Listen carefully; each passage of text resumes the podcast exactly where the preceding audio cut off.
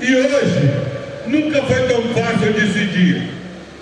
Se a gente olha os dois candidatos a presidente da República que estão postos de um lado, do lado de lá, que ele chama de companheiro, só tem condenado ou ex-presidiário.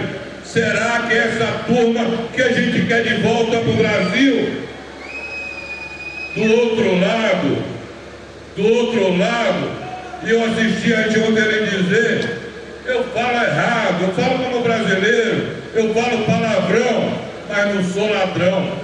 A equipe dele é toda constituída de ex-ministros que se tornaram senadores, governador do maior estado do país, liderando a pesquisa, gente influente, um time que botou o Brasil nos trilhos e que tem um caminho muito longo para poder perseguir e construir o desenvolvimento desse Estado.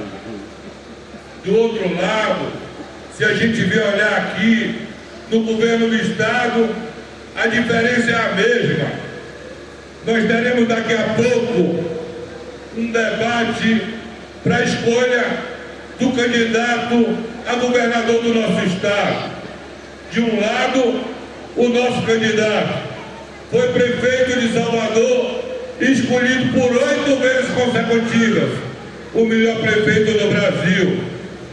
Do outro lado, um secretário que o que recomenda é o resultado da educação e a Bahia tem o pior índice de educação do Brasil. Candidato Pujão,